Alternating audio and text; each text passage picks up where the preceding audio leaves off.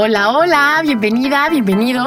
Aquí vamos a hablar de lo que no nos enseñaron en la escuela y que nos va a ayudar a evolucionar, sanar y vivir de una manera más consciente, feliz y conectado con nuestro interior. Así que vamos un ratito a reflexionar y cuestionarnos aquí en Adiós Vida Cero Podcast.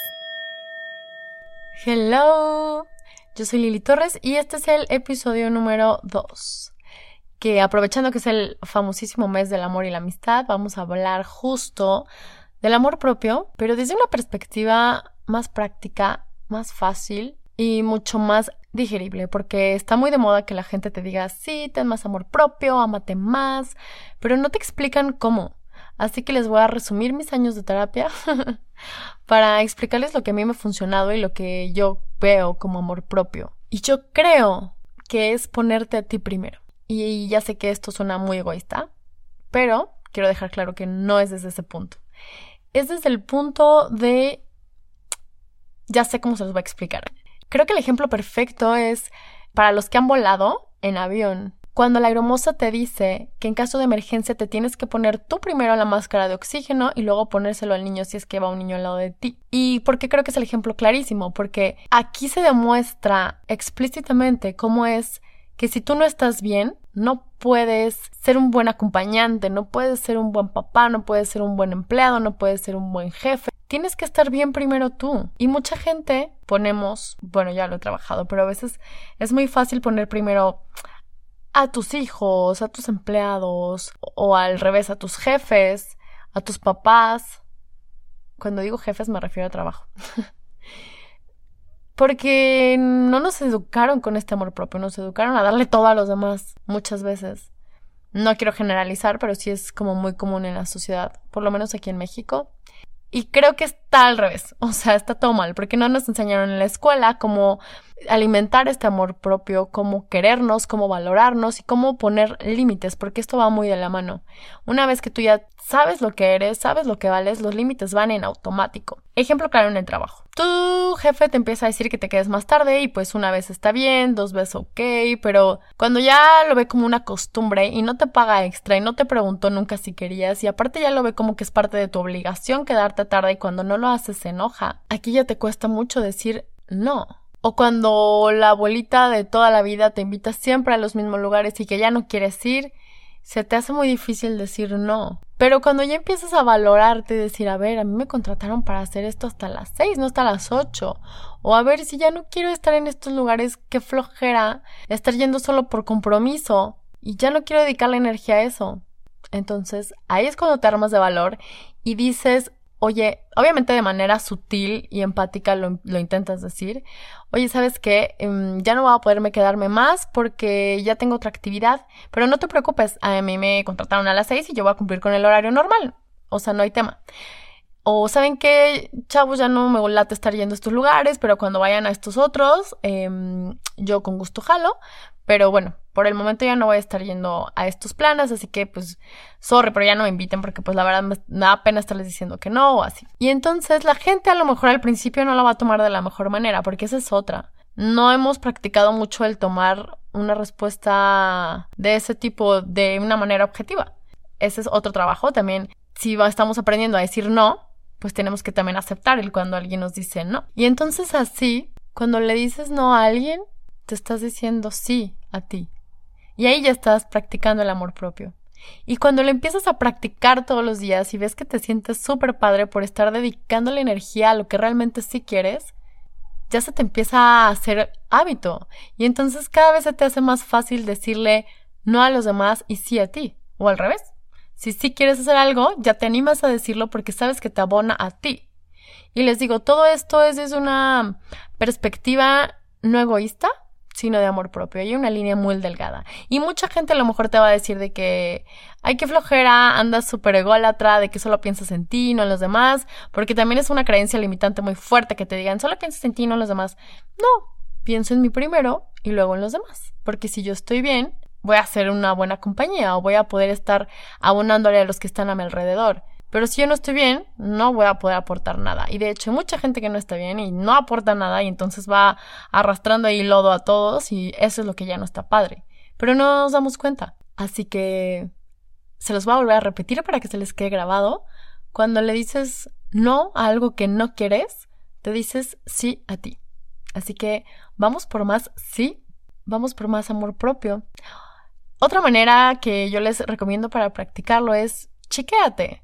Cómprate ese libro que te quieres comprar desde hace mucho, cómprate esos libros que te van a ayudar para tu desarrollo personal, escucha esos podcasts, vea ese plan que quieres hacer, ya sea solo o con amigos. Yo te invito a que hagas alguno de estos planes solo, que aprendas a estar contigo, porque esa es otra, ¿eh?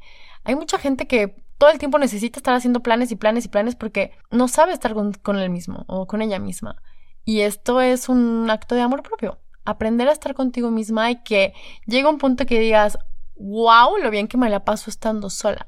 Y que si vas a estar con alguien, sea porque quieres, no porque lo necesitas. Ese es otro acto de amor propio. Págate esa terapia también que quieres. Ahorra para eso que estás que estás queriendo desde hace mucho que va a servir para cumplir tu misión de vida o que te va a hacer feliz.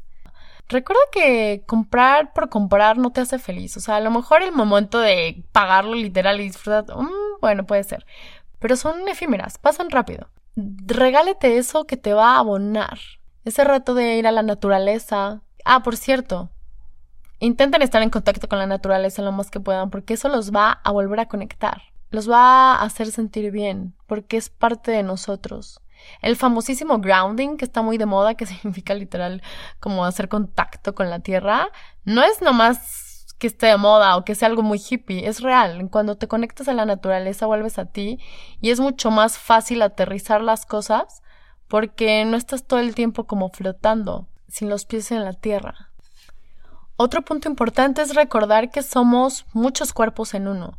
Somos cuerpo físico, somos cuerpo mental, somos cuerpo energético, somos cuerpo espiritual, emocional y hay que alimentarlos todos.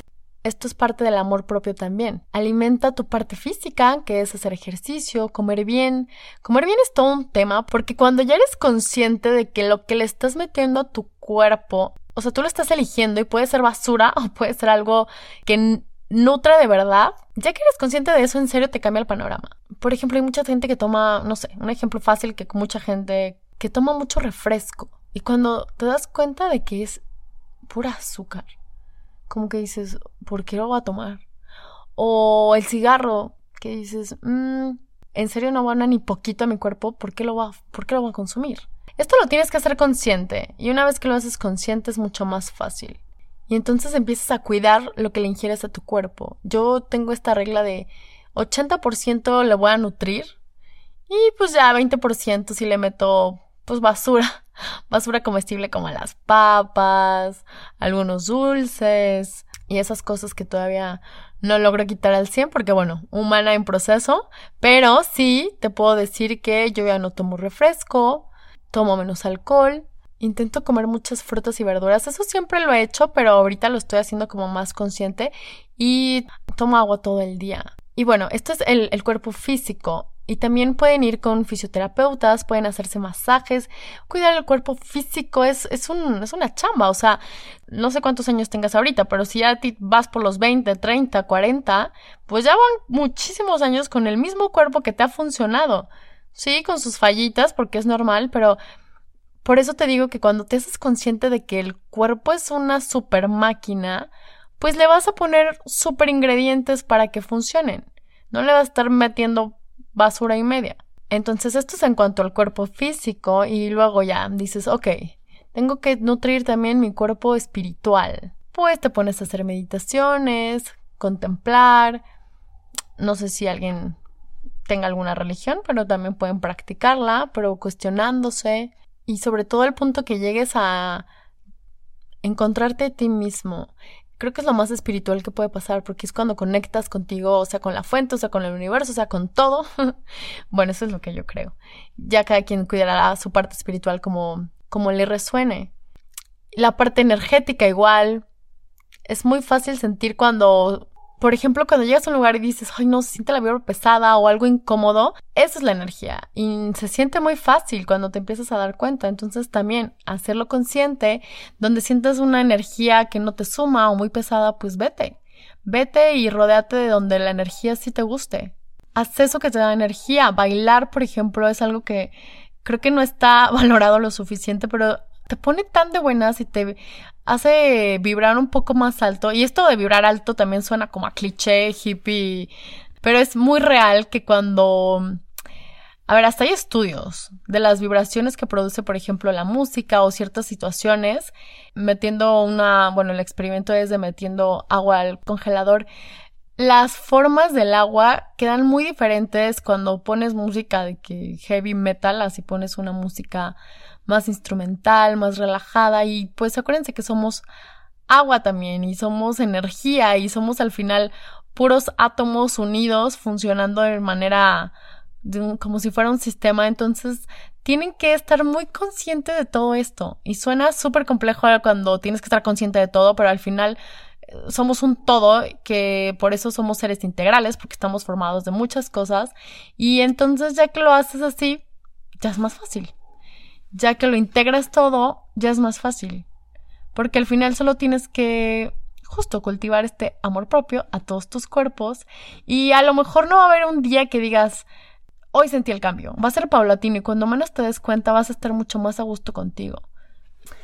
El cuerpo mental también como lo vas a ir nutriendo. Fíjate qué estás consumiendo, qué música consumes, qué series consumes, qué películas consumes. Si estás consumiendo puras noticias, puras cosas en redes sociales que no te están sumando o si tus redes sociales las estás usando a tu favor. Sigues cosas o personas que te inspiran, ves películas que te inspiran o que te ponen de buenas. Por ejemplo, las películas de terror yo ya no las veo desde hace años porque dije, solo me están causando alteración. O sea, ¿por qué conscientemente elegiría eso? Yo, a mí me alteran. Si a lo mejor a ti te emociona, pues está perfecto. Pero eh, el punto es fíjate qué estás consumiendo con todos tus sentidos, con el oído, con la vista, con el olfato, al cuerpo energético con la gente, todo, todo, todo, todo, todo, obsérvalo y elige, porque acuérdate que tú puedes elegir, tú puedes decidir qué consumir, con qué estás nutriendo todos tus cuerpos, o sea, todo tu ser.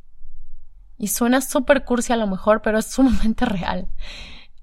Así que con esto tú ya puedes ir practicando y aumentando el amor propio. Y entonces, a su vez, la gente que está vibrando en la misma sintonía es la que va a ir llegando a tu vida. Tu tribu va a ir cambiando. Incluso la forma de responder va a ir cambiando. Yo ya no vas a, a lo mejor ya no vas a contestar súper alterada porque dices, a ver, todos estamos en un proceso, yo te estoy respondiendo con toda la tranquilidad y seguridad que no quiero hacer esto, y listo. Si tú no la aceptas, pues pobre de ti. Pero si tú dices las cosas con sinceridad, siendo vulnerable, de que, oye, en verdad ya no quiero, ya no quiero estar haciendo esto, la gente es más fácil que lo comprenda que les digas, ay, no, la neta no lo voy a hacer y hazle como quieras, ¿no? Hasta el tono como que te pone malas, ¿no? O, incita a otra respuesta no muy agradable. Y si lo dices de una manera sutil, amable, vulnerable, es mucho más fácil que lo reciban bien. Así que practiquen también en el cómo dicen las cosas. Yo antes era demasiado, o sea, siempre he sido muy directa, pero antes era como como menos sutil, era como pues te digo y si te gusta bueno y si no también. y ahora intento decirlo igual directa, pero un poco más sutil.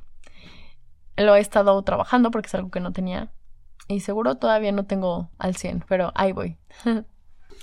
Y entonces ya pueden, con esta seguridad que trabajaron del amor propio, ya pueden ir poniendo los límites con mucha más facilidad. Por ejemplo, si mm, alguien te está fregando todo el tiempo de que, oye, pues deberías de bajar de peso, tú le dices con toda la amabilidad del mundo, pero también con toda la seguridad, como para que no te lo vuelvan a decir, de que, oye, ¿sabes qué? Please que sea la última vez que me hablas del cuerpo porque tú no sabes por lo que yo estoy pasando, así que, mira, mejor de eso no me comentes nada y todo bien. ¿No? Entonces así queda muy claro que no te vuelven a tocar el tema, pero lo dijiste de una manera amable, educada. Incluso puede ser un poco más vulnerable y decirle, la verdad me, me lastima que me digas, porfa no lo vuelvas a tocar. Incluso a lo mejor puedes intimidar más con esa persona y, y llegar a un punto donde ella te diga, sabes qué, perdón, la verdad es que a mí también me choca que me digan esto y estoy repitiendo el mismo error. Y entonces así pueden ya tener una conversación mucho más profunda. Y esto es una cosa de práctica. No se estresen si no lo pueden hacer al día uno, pero el chiste es que lo vayan haciendo. Un día a la vez. Hoy voy a decir que no. Hoy voy a decir que sí. Hoy me voy a poner a hacer esa actividad que siempre he querido. Hoy voy a bailar. Hoy canto y me chiqueo y me doy todo el día para no hacer nada y estar en pijama todo el día o para irme a la naturaleza todo el día. Porque se vale. No estamos hechos para trabajar todo el tiempo. No creo que la vida sea trabajar. Es parte de, pero no es el objetivo. Venimos a cumplir una misión y créanme que no es eso. Está a lo mejor ahí incluida, pero pueden darse chance de descansar realmente. Y acuérdate que al final el que decides eres tú, o la que decides eres tú. Y nadie es responsable de hacerte feliz más que tú misma, tú mismo. Y esto es 100% real, aunque suene a frase de Instagram. Porque tú eres el que va a estar decidiendo qué acciones vas a hacer para estar bien. Y déjenles digo que este es un trabajo de todos los días. no creen que hay un punto donde ya estás 100% sano, 100% amor propio y ya. Así que no se estresen, les digo, vayan paso a paso. Es un trabajo de diario, pero sí te puedo decir que cada vez te vas sintiendo mejor y a lo mejor otro día te va a salir otro problema porque es otro problema que tenías que trabajar, porque realmente creo que a eso venimos a la vida, a estar evolucionando y te van a ir saliendo los temas que en el momento necesites trabajar para seguir evolucionando. Y así va a ser. Y para eso elegimos venir a la Tierra, porque nosotros lo elegimos.